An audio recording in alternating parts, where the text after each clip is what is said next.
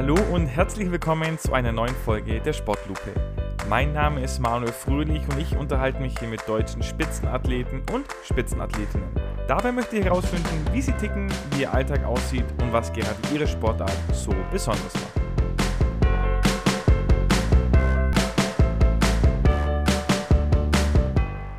Heute bei mir und gleichzeitig der erste männliche Gast in der Sportlupe ist Rainer Kempe. Rainer, ich freue mich, dass du dir die Zeit nimmst. Wie geht's dir denn? Manu, mir geht's gut. Danke, äh, danke, dass ich hier sein darf. Äh, bin gespannt, bin gespannt, wie das Ganze hier funktioniert. Ich freue mich auch sehr, haben wir was gemeinsam. Und die Hörer der ersten Folgen, die werden es wissen. Die erste Aufgabe für den Gast ist immer, seine Sportart auf drei Worte runterzubrechen. Ist natürlich nicht ganz einfach, das ist ganz klar. Aber hast du denn eine Idee, wie würdest du denn deine Sportart in drei Worten beschreiben? Äh, ja, also was mit Sicherheit äh, eine Unterscheidung zu anderen äh, Sportarten ist, ist der, der Glücksteil. Das heißt, Glück äh, muss irgendwie mit drinstehen. Und um es nicht bei Glück zu belassen, muss in irgendeiner Form noch Skill mit rein. Mhm. Ähm, und wenn ich das jetzt noch gewichten will, muss Skill noch ein zweites Mal rein. Also machen wir Skill, Glück und Skill und dann sind wir bei drei. Alles klar, super. Gibt es mal eine klare Vorgabe auf jeden Fall, dass Skill doch deutlich wichtiger ist als das Glück.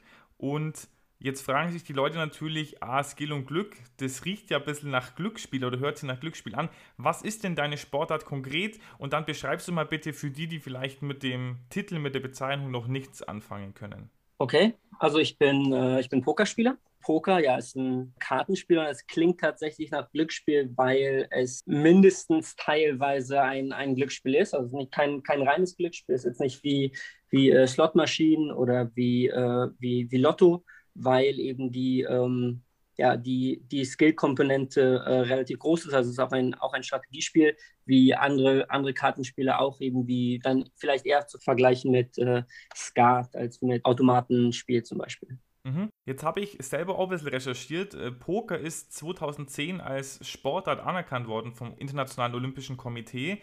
Ist für dich Poker eine Sportart oder ist es eher Glücksspiel? Ja, also gibt es vielleicht noch irgendwas, irgendwas dazwischen? So, ich meine, Gesellschaftsspiel, Strategiespiel, ähm, Sportart.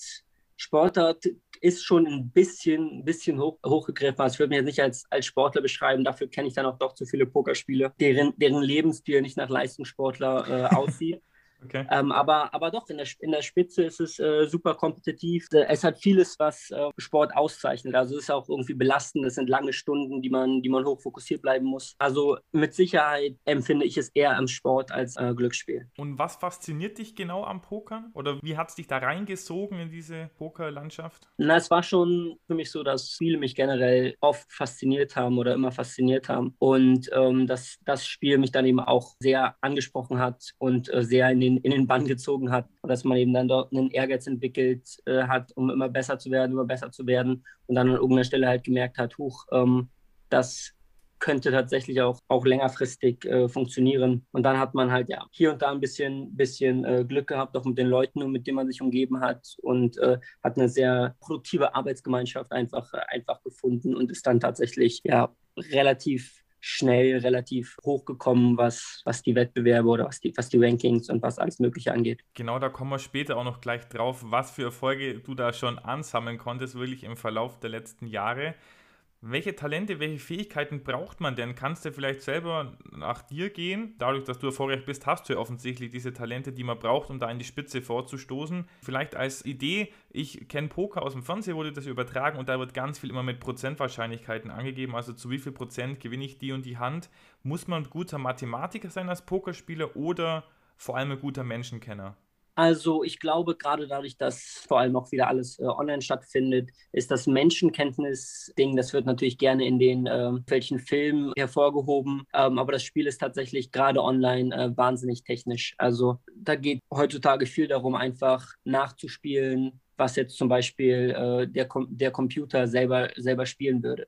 Also äh, da geht es nicht mehr nur um, um einfache äh, Prozente, wie wahrscheinlich ist das, wie wahrscheinlich ist das, sondern es geht darum, halt ähm, ja, in jedem Schritt des Spiels Gefühl dafür zu haben und äh, die zahlen zu können, was man mit welcher Kombination wie oft machen sollte. Heißt, man braucht auf jeden Fall ein, äh, sehr gutes oder gutes mathematisch-strategisches äh, Grundverständnis Da kommt man äh, heutzutage, glaube ich, nicht mehr drum rum. Das war vor äh, 15 Jahren vielleicht noch äh, ein bisschen anders. War vermutlich auch vor 10 Jahren noch ein bisschen anders. Das Spiel, äh, Spiel entwickelt sich ja mal weiter. Aber heute ist es teilweise leider schon, schon sehr, sehr technisch. Also früher war es ja auch so, das hat man ja in, im Fernsehen dann auch teilweise gut sehen können. Es gab ganz verschiedene Charaktere, weil es einfach ganz viele verschiedene Möglichkeiten gab, das Spiel zu schlagen. Das heißt, jeder Charakter hat halt ein paar Sachen gut gemacht und ein paar Sachen schlecht gemacht. Und ja, das hat sich dann irgendwie rauskristallisiert, dass es für mehr, mehrere Ansätze ähm, funktioniert hat. Und mittlerweile ist es dann doch so, dass sich quasi auf einen Ansatz äh, geeinigt wurde und dass es halt nur so funktioniert, wer am nächsten an diesem Ansatz spielt,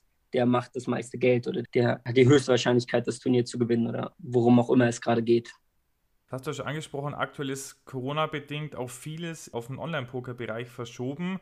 Was ist denn für dich der größte Unterschied dann zwischen Live- und Online-Poker? Tatsächlich, dass ich meine Gegner nicht mehr sehe und da ganz klassisch wie aus dem Film versuchen, blinzeln zu erkennen, dass sie blöffen oder ja, voll. Also sowas spielt alles mit rein. Du kriegst einfach am Live-Poker-Tisch natürlich viel mehr Informationen und nicht alle Informationen, die du da einbildest und aufsaugst, sind unbedingt wertvoll. Also manchmal ähm, verarscht man sich damit eher ein bisschen selber. Aber prinzipiell spielst du halt einen Tisch voll fokussiert und du kriegst halt einfach Sachen mit, sei es Timing, sei es Atmung, sei es schon alleine einfach auch Historie. Ne? Also, also wenn der, wenn die Person äh, vorher das gemacht hat und jetzt das macht, äh, was online zwar auch, was es online natürlich auch gibt, aber viel, viel weniger. Und dann wird es nochmal runtergebessert, weil man eben nicht einen Tisch spielt, sondern eher acht oder zwölf, wie viel auch immer. Und dann ist es halt viel mehr online, dann einfach mehr Handwerk und mehr gute, gute Entscheidungen treffen und diese Entscheidungen dann halt äh, wiederholen. Und live hat halt ein bisschen mehr, mehr Vielfalt aus meiner Sicht. Man kann von Poker leben, also ich glaube, das kann man sagen, aber ab wann gibt es dann eine gewisse Schwelle, dass man sagt, wenn man beispielsweise in Deutschland zu den besten 10, 20 Leuten gehört, ist man in dem Bereich, dass man sich finanzieren kann oder noch weiter oben oder vielleicht schon die, die besten 100. Kannst du das einschätzen? Ja, also nicht mit einer, nicht mit einer genauen Zahl. Also, also es gibt sicherlich äh, mehr als 20 professionelle Pokerspieler in, in Deutschland oder mehr als 20 professionelle deutsche Pokerspieler. Ist ja dann auch ganz, ganz verschieden, was, was man als davon leben können ähm, ansieht. Also ich glaube zum Beispiel, dass es sehr, sehr viele Leute gibt, die kein anderes Einkommen haben als Poker. Also auch, auch äh, nochmal signifikant mehr als 20, vermutlich auch mehr als 100. Aber das ist dann trotzdem nicht zwangsläufig ein spannender äh, Lebensalltag. Also um den ganzen, den ganzen Tag um Centbeträge zu spielen, jahrelang, das ist ja dann doch ein bisschen trist. Aber ja, ich glaube, dass es äh, da viel mehr Leute gibt, die man auch nicht unbedingt kennt, die sich da hier ein bisschen was dazu verdienen oder wo das immer mehr die Hauptzeit der Person frisst. Wie ist es denn ganz grundsätzlich, wenn du ein Turnier gewinnst, dann gewinnst du ein gewisses Preisgeld, Summe X. Muss man das versteuern oder seid ihr da im Endeffekt dann als Selbstständiger beim Finanzamt hinterlegt? Das ist von Bundesland zu Bundesland und auch von Land zu Land unterschiedlich. Und dann kommt es auch teilweise darauf an, wo man es gewinnt und da jetzt eine pauschale Antwort zu geben. Ähm, da gibt es, wie gesagt, massive Abweichungen. Gibt es dann ein Doppelversteuerungsabkommen mit dem Land? Wo ist dein Lebensmittelpunkt? Und äh, ja, also, also eine Sachen äh, spielen da mit rein. Es gibt Leute, die das in Deutschland versteuern. Dann gibt es äh, Leute, die zum Beispiel in England wohnen, wo Glücksspielgewinne nicht äh, versteuert werden. Da gibt es ganz viele unterschiedliche Regelungen. Weitere Frage zu den Stadtgeldern. Da gibt es ja auch ganz große Unterschiede, wie hoch die sind. Da gibt es ja diese Super High Roller Turniere, wo es dann echt in die Hunderttausenden geht. Wie kann ich mir das vorstellen? Spielst du anders, wenn du jetzt einen viel höheren Buy-in hattest als einen niedrigeren? Ist man dann angespannter oder ist es für dich so Routine, dass du da immer dein, dein Standardspiel abspulen kannst? Ja, also prinzipiell ist es so, dass das Spiel bleibt das gleiche. Und so seltsam und absurd, wie es klingt, eine Null mehr oder weniger macht dann tatsächlich auch, äh, auch gar nicht so viel aus. Also ab einem gewissen Buy-in bleiben auch die Spieler die gleichen. Also ob das nun ein 100.000 oder ein 300.000 Dollar Turnier ist, ähm, die Spieler, die da sitzen, ähm, werden, werden weitestgehend dieselben sein. Also ich weiß auch so, ich, ich war äh, super nervös und das Geld, äh, womit ich mich eingekauft habe, war irgendwie belastend für mich bei meinem ersten 10.000 Dollar Turnier. Und alles danach war dann irgendwie das, das Gleiche. Also man verliert da so ein bisschen den, den Zugang zu. Und sobald ich sitze, äh, habe ich dann auch vergessen, auf was genau äh, als Einsatz äh, gezahlt wurde. Es sind ja alles, ist ja alles absurd für Geld. Also ob man nun äh, 10.000 Dollar Turnier spielt, das ist schon absurd. Und ob dann, ob es dann 10 oder 50 sind, äh, ne, man kann ja, so, so leicht lässt sich dann absurd auch nicht steigern. Also ja, es ist nicht so, dass ich, dass ich das Gefühl habe, ich äh, schwitze signifikant mehr, wenn der Einsatz steigt, was eine ganz praktische Eigenschaft ist. Das mit Sicherheit. Und wie ist es dann im Hinterher, wenn man, wenn man sagt, das Ganze geht mal hops und man fällt raus, bevor es ins Geld geht? ärgert man sich dann dementsprechend mehr, wenn man dann eine größere Summe verliert? Oder ist es dann so, wenn man sagt, okay, ich habe mein bestes Spiel gespielt, das ich spielen kann, es, es war jetzt einfach so? Ja, ja, also da wird man, da wird man mit der Zeit wahnsinnig abgeklärt sonst macht man sich auch kaputt. Also es gibt so viel im Poker, was eben nicht in, äh, in der eigenen Hand liegt. Wenn man da jedes Mal ja, sich das Ergebnis zu sehr zu Herzen nimmt, dann äh, gehst du halt irgendwo kaputt auf dem Weg. Da wird man super abgeklärt. Und der andere Punkt ist halt auch, man darf auch nicht vergessen, für die meisten Spieler mit sehr, sehr wenigen Ausnahmen ist ein 300.000 äh, Dollar Turnier auch nicht dreimal so groß wie ein 100.000 Dollar Turnier, weil dann eben äh, mehr Anteile an Investoren abgegeben werden, sodass das eigentliche Bein für den Spieler selber eher ähnlich vermutlich ist. Okay, interessantes Thema. Arbeitet ihr da oft mit Sponsoren zusammen, um da den, den Buy-in zu decken? Oder variiert wahrscheinlich auch von Spieler zu Spieler, aber ist das, ist das gewöhnlich in der Branche? Ja, also für die, für die äh, Super, Super High Roller und High Roller, die würden, die würden ohne das auch nicht äh, funktionieren. Um ein 100.000 Dollar Turnier zu spielen, dafür gerollt zu sein, ähm, um das vernünftig mit seinem, mit deinem Bankmanagement ähm, zu ja, deck, deckeln zu können, müsstest du vermutlich mindestens 15, 20 äh, Millionen haben. Und äh, die hat man, die hat man ja nicht. Aber die hat man nicht einfach so, beziehungsweise die haben nur, äh, haben auch in dem Business nur sehr, sehr wenige. Das heißt, was man halt macht, ist, dass man das Risiko irgendwie äh, streut mit entweder ähm, externen äh, Shareholdern oder in der Community halt halt verteilt. Ne? Also wenn man wenn man eben 15 Millionen äh, braucht, um den 100.000 Dollar zu spielen, dann wäre es halt in der Praxis eher so, dass man zehn Leute mit, mit einer Million findet und eine Person mit fünf Millionen und äh, die Anteile dann da, da verteilt. Also es ist tatsächlich so, dass bei den Super High Rollern, also die, sowohl die Gewinne als auch die Buy-ins, recht schwer einzusehen, äh, wer, viel, wer wie viel von seiner Action wirklich selbst hat. Ja, spannendes Thema. Also das ist dann wirklich so, da gewinne ich vielleicht auf dem Papier 5 Millionen, aber im Endeffekt bleibt dann eine halbe übrig, weil ich meinen Buy-in auch durch externe finanziert habe in irgendeiner Form.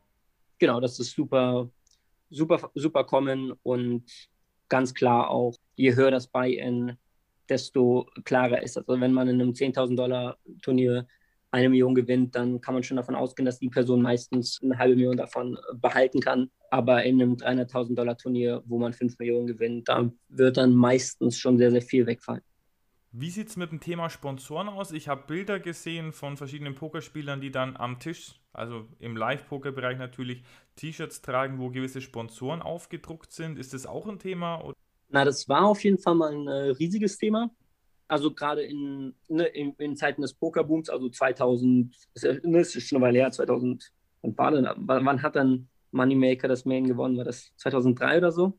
Also 2003 bis 2010 war schon sehr, sehr viel Geld in, in Sponsoring, der war sehr verbreitet, dass quasi alle, alle Spieler, die irgendwie in Turnieren was gerissen haben, viel gerissen haben, ähm, wurden, haben immer ihren Patch bekommen und haben auch teilweise absurde, absurde Gehälter gezahlt bekommen von den, von den Pokerseiten. Das ist dann ein bisschen abgeflacht als Full Tilt, also als eine der großen Pokerseiten äh, sich irgendwie verspekuliert hat. Und ja, dann gab es den Teil nicht mehr, dann wurde es immer weniger Teil des Business-Konzepts der, der Pokerseiten, das Geld an die Pros zu geben, sondern es wurde halt mehr dafür genutzt, eben ja, neue Spieler, neue Spieler zu rekrutieren oder so. Das heißt, in den letzten Jahren ist das ja deutlich weniger Teil geworden. Also es gibt sehr, sehr viele äh, Top-Spieler, die eben nicht, äh, nicht gesponsert sind äh, these days und das hätte es vor, vor 10, 15 Jahren nicht gegeben.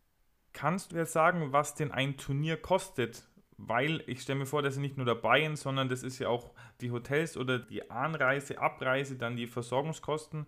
Kann man das abschätzen? Wenn ich jetzt sage, ich habe ein Turnier mit einem Buy-in von 10.000 Euro in Las Vegas, Mhm. Ähm, naja, also erstmal machen die, sind die, die Anbieter ja auch nicht äh, auch nicht ganz dusselig. Die legen das schon so, dass man nicht nur für ein Turnier anreist, also es, dann gibt es immer relativ komplexe Side-Schedules, sodass du eben nicht nur anreist, zwei Tage im Hotel bleibst, ein Turnier spielst und wieder abfliegen musst, sondern du kannst halt deine Zeit nutzen. Also wenn du aus dem 10.000 Dollar Turnier rausfliegst, dann ist es schon so getimt, dass am Abend noch ein 2.000 Euro Turnier läuft und am Tag zwei oder drei läuft dann ein 25k High Roller das heißt, man reist schon nicht für ein Turnier rum, sondern man, man reist halt immer für eine Serie, die dann irgendwas zwischen, zwischen einer Woche und drei Wochen läuft, beziehungsweise im, im Sommer in Vegas auch sechs, sieben, acht Wochen. Aber es ist natürlich so, dass es meistens in Gebieten stattfindet, wo, wo, viel, wo Geld ist.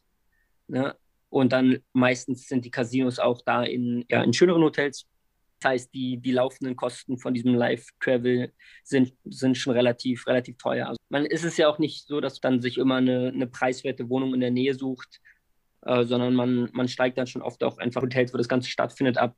Und dann ähm, kommt da immer schon einiges, einiges zusammen. Also muss man auf jeden Fall in dem Lebensstil irgendwie mit, mit einberechnen, dass da dass da relativ viel Geld auch, auch rausgeht. Also dass wenn man mal eine Weile äh, nichts reißt, was wie gesagt auch als guter Spieler äh, absolut verbreitet ist, dann läuft es einem schon gut durch die Finger.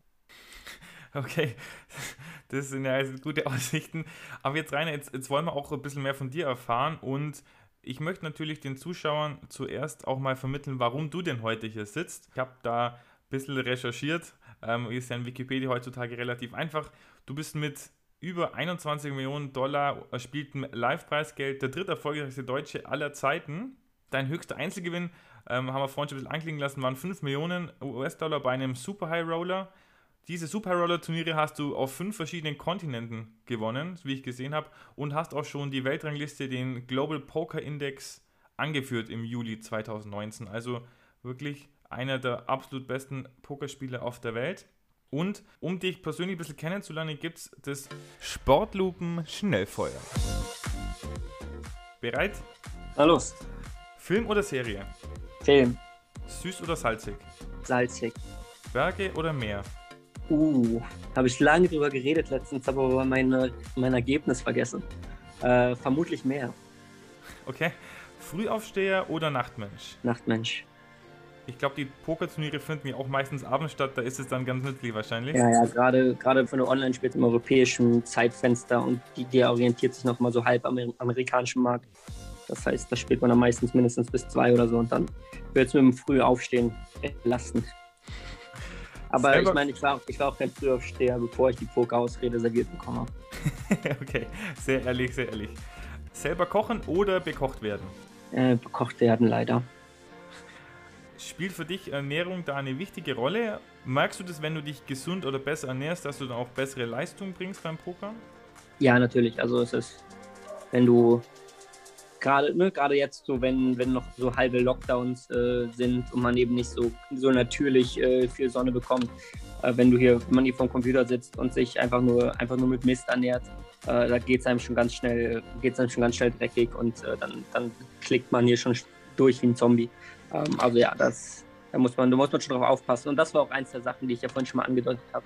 Ähm, das hat sich auch durchgesetzt. Also es gibt schon, gibt schon auch in der Spitze wenige Leute, die sich da überhaupt nicht für interessieren und sehr, sehr viele, die da sehr on point sind, was äh, Meditation, was Ernährung, was äh, Schlafqualität, was alles angeht. Also deswegen, das war ja eine der, der Parallelen, die es für mich eher zur Sportseite ähm, gezogen haben.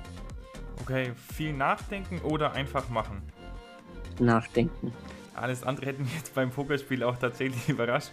Dann äh, Frage: Lieber einen großen Titel gewinnen und viermal außerhalb des Geldes landen oder fünfmal irgendwo in den mittleren Geldrängen landen, sodass man am Ende jeweils auf die gleiche Gewinnsumme kommt? Dann den Titel. Und viermal dann den mentalen Tiefschlag mit außerhalb des Geldes? Ja, den mentalen Tiefschlag vom nicht ins Geld kommen, den habe ich trainiert. Da, komm ich, da kommen wir alle mit klar.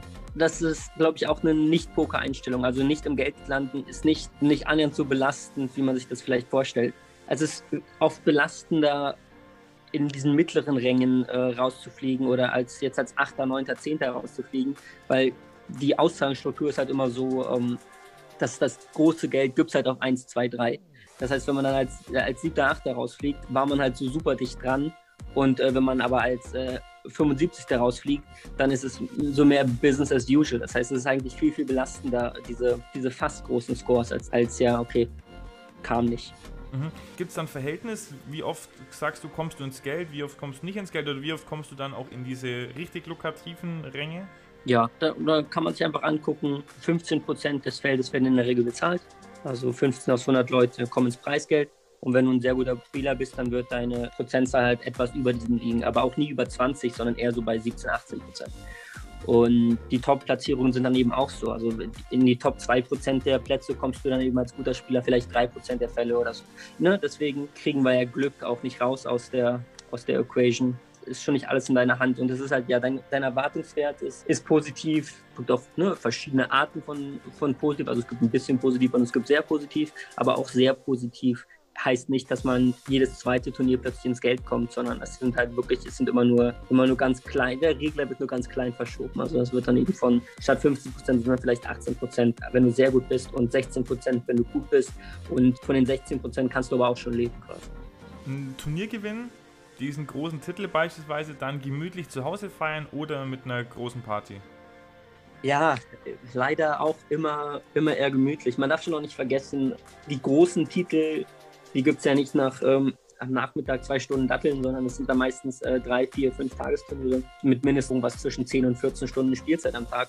Das heißt, du kommst da raus und also ich habe es noch nie geschafft, da einfach den, ähm, den Schalter umzulegen und plötzlich in Partystimmung zu sein, sondern ich, ich schaffe es dann äh, mit ein paar guten Leuten noch in, in, ein schönes Restaurant zu gehen und, äh, und äh, die Leute einzuladen aber zum, zum Feiern reicht dann, reicht dann die Energie nicht. Oh, das war immer seltsam für mich, ein Turnier zu gewinnen und dann zu feiern, weil es funktioniert halt nicht für mich, sich selbst zu feiern, wenn man sehr viel Glück hatte, aber gleichzeitig, wenn man Pech hatte, damit okay zu sein. Also für mich geht das Hand in Hand, dass man, man trifft halt seine Entscheidungen so gut wie möglich und kapselt sich irgendwie ab vom, vom Ergebnis.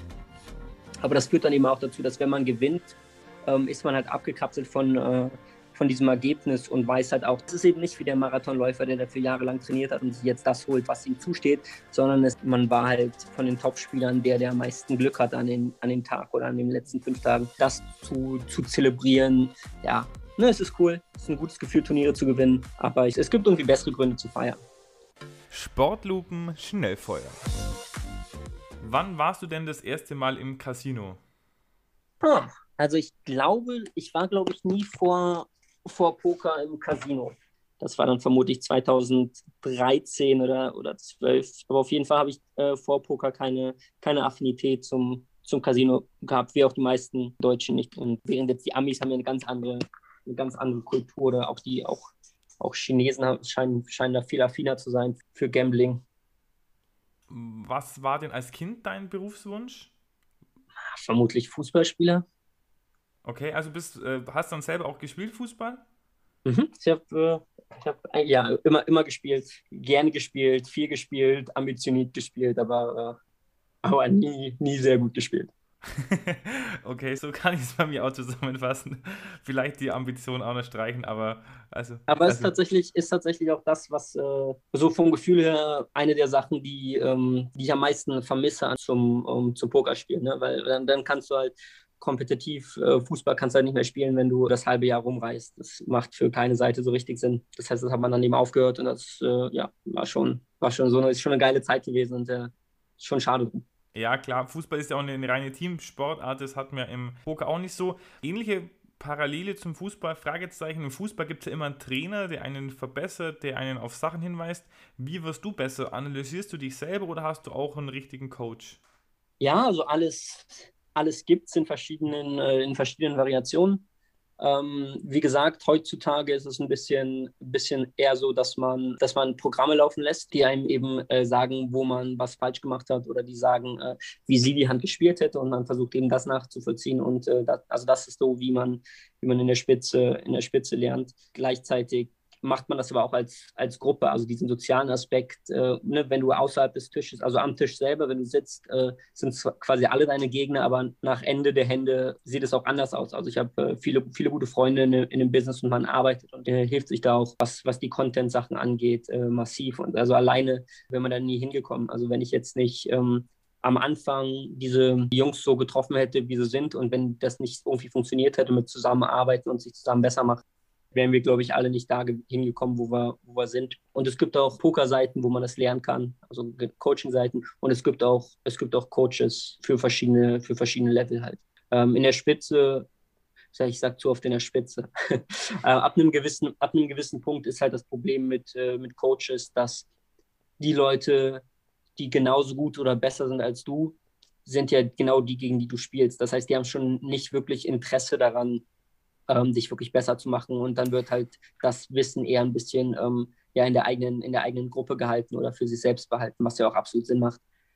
Aber ja, auf dem Weg dahin gibt es, gibt es super viele Leute, die äh, Content äh, anbieten und auch guten Content anbieten. Hattest du da oder hast du da irgendein Idol in der Pokerwelt? Vielleicht gerade auch am Anfang, wo du selber noch nicht, wie du sagst, in der Spitze warst? Ich habe Poker nie so aktiv verfolgt. Also ich habe, wie gesagt, als mit einem Gaming-Background halt angefangen, das ein bisschen zu datteln und dann gab es halt so eine, so eine, so eine Pokerschule, wo man irgendwie sich, äh, sich vermischt hat mit anderen, mit anderen Leuten. Aber so Idole gab es jetzt keine, keine traditionellen. Es gibt natürlich dann jetzt äh, schon einige Leute, die mich schon beeindrucken, wo man sagt, so auch gerade gerade dann vielleicht sind sie auch dann aus Poker rausgegangen und haben da ihre Erfolge und einfach Menschen, wo ich sage, die, die beeindrucken mich. Aber ein, äh, ein traditionelles äh, Idol, wem würde mir jetzt nicht einfallen. Was wäre das so einer, der vielleicht aus dem Poker raus ist und dich beeindruckt, dich inspiriert? Na, also Fedor Holz würde mir da äh, sofort einfallen. Ähm, also auch, auch ein Deutscher, der dann in den Listen, äh, die du so benannt hast, äh, vielleicht noch, äh, noch, noch mal vor mir steht oder vermutlich noch mal vor mir steht. Ne, der, der dann auch einfach für sich entschieden hat, dass Poker für ihn nichts ist, womit er sein, sein Leben verbringen möchte, weil er das Gefühl hatte, dass ja, die Menschen, die man in der Industrie trifft, ja, nicht so sehr bereichern, wie er bereichert äh, werden möchte. Ist auch klar. Also gerade dieser Casino-Lifestyle und dieser Gambling-Lifestyle spricht schon einen Schlagmensch an, der, der, ja, der, du wirst andere, andere Leute treffen als, als in der, im Kindergarten-Business. So. Und ja, das fand ich äh, sehr beeindruckend, da an der Spitze zu sein und zu sagen, ja, man, man lässt es und man macht jetzt andere Sachen und, und umgibt sich mit anderen Menschen und macht dann harten Cut. Ähm, das fand ich zum Beispiel super cool. Wie ist es bei dir? Hast du auch einen Zeitplan, dass du sagst, bis Tag X möchte ich noch Poker spielen und dann habe ich so viel Geld, dass ich vielleicht auch nicht mehr arbeiten muss? Oder nach der Kehre möchte ich äh, was ganz anderes machen? Also alles irgendwie. Also ich glaube, dass an den also das habe ich auch früher mal gemacht, mir ähm, eine, irgendeine Geldsumme als Ziel gesetzt, finde ich mittlerweile gar nicht so sinnvoll. Aber ich denke mal, dass ich es noch zwei Jahre mache. Aber ich denke jetzt seit sieben, acht, seit sechs, sieben Jahren, dass ich es noch zwei Jahre mache. Aber ja, ich meine, jetzt mit, mit, mit dem ganzen Corona-Ding, das, das war für mich persönlich dahingehend recht, äh, recht hilfreich, ähm, weil, weil man eben mal aus dem, so aus dem Hamsterrad äh, ausgebrochen ist. Ne? Man musste halt plötzlich nicht mehr um für irgendwelche Weltranglisten Punkte, die im Endeffekt eh egal sind, die man irgendwie im Hinterkopf hat, ähm, noch irgendwelche komischen Trips nach Macau machen, sondern äh, das war alles keine Option. Und dann hat man hat auch sich irgendwie davon, davon gelöst. Also ich glaube, dass ich auf meinem, äh, meinem Weg zum, äh, zum Retirement im letzten Dreivierteljahr viele, viele Fortschritte gemacht habe. Äh, mal gucken, wenn wir, wenn wir nächstes Jahr nochmal reden und ich dir was von zwei Jahren noch erzähle, dann weißt du, dass das Quatsch war. Jetzt hast du schon Macau angesprochen, also ihr spielt ja wirklich rund um den Globus. Zwei Fragen dazu. Seht ihr da auch was von den Städten, von den Locations, wo ihr seid, oder ist es eher wirklich dieses Hotel-Casino-Lifestyle? Und hast du ein Lieblingsturnier? Mhm. Gute, beides gute Fragen. Viele von den Sachen, die man sind, sind ja auch darauf angelegt, dass, dass man diesen Hotel- und Casino-Lifestyle hat, weil weder die Hotels noch die Casinos haben ja wirklich Interesse daran, dich da rauszulassen. Das heißt, du bist da irgendwie schon schon an. Also gerade Vegas, in Vegas im Sommer ist es echt schwierig, was anderes zu machen, ähm, als, als im Casino zu sein oder im Hotel zu sein oder vielleicht im schönen Restaurant zu sein.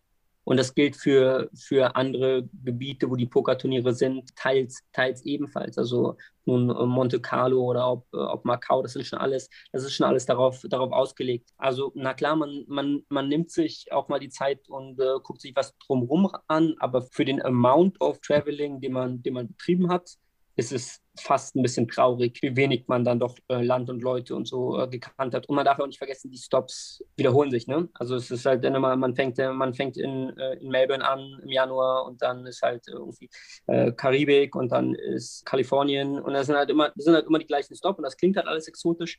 Aber wenn man dann in, in Kalifornien irgendwo in, in, in Sacramento äh, sitzt im Frühling. Und ja, ist halt so, so ganz so ganz das Gelbe vom Ei ist es auch nicht. Und wie gesagt, das sind halt dann alles immer diese amerikanischen äh, Hotels und Casinos. Und ja, also man, man nimmt sicherlich mehr, mehr mit von, von Land und Leute und vom, vom Reisen, wenn man mit dem Rucksack auf dem Rücken ähm, sich, die, sich die Zeit dafür genau nimmt. Und es ist nicht ganz so einfach, diese Erfahrungen äh, passiv äh, on a schedule mitzunehmen. Also auch wenn man dann nochmal drei, vier Tage sich äh, nach, dem, nach dem Stop Zeit nimmt, um irgendwo hinzufahren, ist es halt nicht dasselbe wie wieder wirklich Land und Leute kennenzulernen.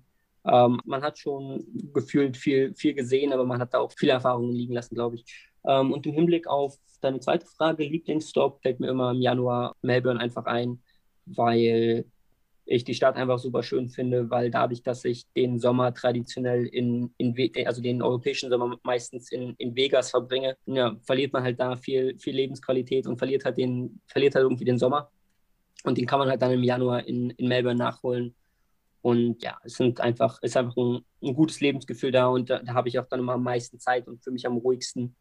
Ähm, das heißt, ja, das ist immer der Stop, der mir so über das Jahr gesehen am meisten, am meisten Kraft gegeben hat. So. Okay, ist ja sehr gut, dass man den dann gleich am Anfang des Jahres hat, dann geht man mit vollen Kraftreserven durchs Jahr. Hast du da irgendwelche Rituale, die du vor einem Turnier machst? Irgendwie immer einen rechten Schuh zuerst anziehen oder immer das Unterhemd rauslegen aufs Bett oder? Mhm. Also man kriegt, man kriegt den Aberglaube so komplett äh, nicht raus, beziehungsweise äh, will man ja auch gar nicht, ist ja irgendwie ganz witzig. Ähm, also solange wie keine Entscheidungen beeinflusst. Also, es gibt ja auch Leute, die dann sagen, ja, die Hand finden sie toll, deswegen spielen sie die Hand immer. Also ich, ich lasse das schon aus, meinem, äh, aus meinen Entscheidungen raus. Aber sag mal, wenn ich, im, wenn ich vor Tag 1 im Fitnessstudio war und auf dem Laufband eine Playlist gehört habe und einen guten Tag 1 hatte, dann ist es äh, nicht unwahrscheinlich, dass ich am Tag 2 die gleiche Playlist auf dem gleichen Laufband nochmal noch mal laufen lasse. Also immer so während des Turniers wechselnde Rituale, je nachdem, was dann Erfolg bringt und was das keinen Erfolg bringt.